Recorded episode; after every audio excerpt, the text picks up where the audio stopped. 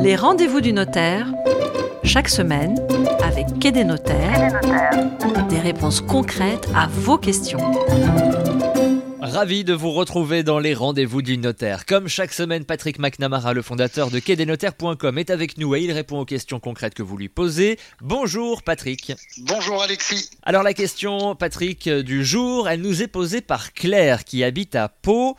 Claire nous dit, je suis mariée, est-ce que je peux acheter seul? et eh bien d'abord, félicitations à Claire si elle est mariée. Et fort heureusement, la réponse est oui. Et c'est assez récent, figurez-vous, que ça date seulement de 1965 que euh, les femmes mariées ne sont plus considérées comme des mineurs. C'est impressionnant aujourd'hui de se, de se dire cela, mais la réponse est oui. Si vous êtes marié, Claire, vous pouvez acheter seul, mais attention, toujours des règles de droit s'imposent pour encadrer et protéger. Il existe deux euh, grandes familles de euh, régimes matrimoniaux, c'est-à-dire de cadres juridiques qui organisent le mariage, hein. le régime communautaire et le régime séparatiste.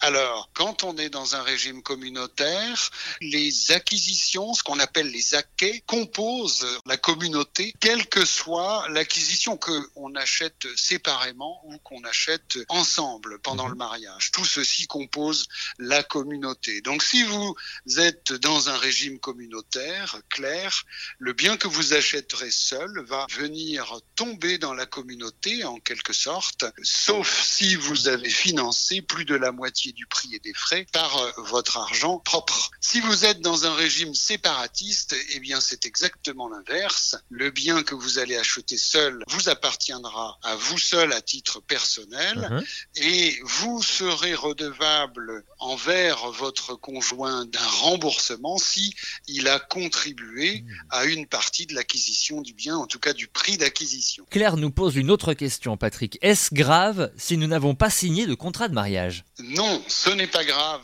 Claire, si vous n'avez pas signé de contrat de mariage. La loi française est bien faite. Il existe un régime légal très élaboré qui a été conçu pour le cas où les époux ne signent pas de contrat de mariage. Dans ce cas, on l'appelle le régime primaire impératif, c'est la loi qui s'applique et c'est ce régime euh, légal qui va s'appliquer et qui prévoit que les règles sont des règles de communauté. Si vous achetez pendant la communauté de biens, le bien appartiendra à la communauté, même si vous n'avez pas signé de contrat de mariage. Il pourra vous appartenir en propre si vous avez financé avec vos deniers propres, c'est-à-dire avec votre argent propre, plus de la moitié du prix et des frais de l'acquisition. Et si vous avez financé le reste de l'acquisition avec des fonds qui, eux, proviennent de la communauté, eh bien, vous devrez ce qu'on appelle une récompense, c'est-à-dire un remboursement à la communauté qui a financé une partie du bien qui sera à votre nom.